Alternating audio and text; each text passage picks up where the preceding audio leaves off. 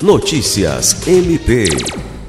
A Secretaria de Estado de Justiça e Segurança Pública do Acre, Sejusp, comunicou o acatamento da recomendação emitida pelo Ministério Público do Estado do Acre, em conjunto com o Ministério Público Federal, Defensorias Públicas Estadual e da União, para que fossem tomadas medidas para adotar soluções que contemplassem os problemas relativos ao pleno exercício dos direitos fundamentais do público LGBTQIA,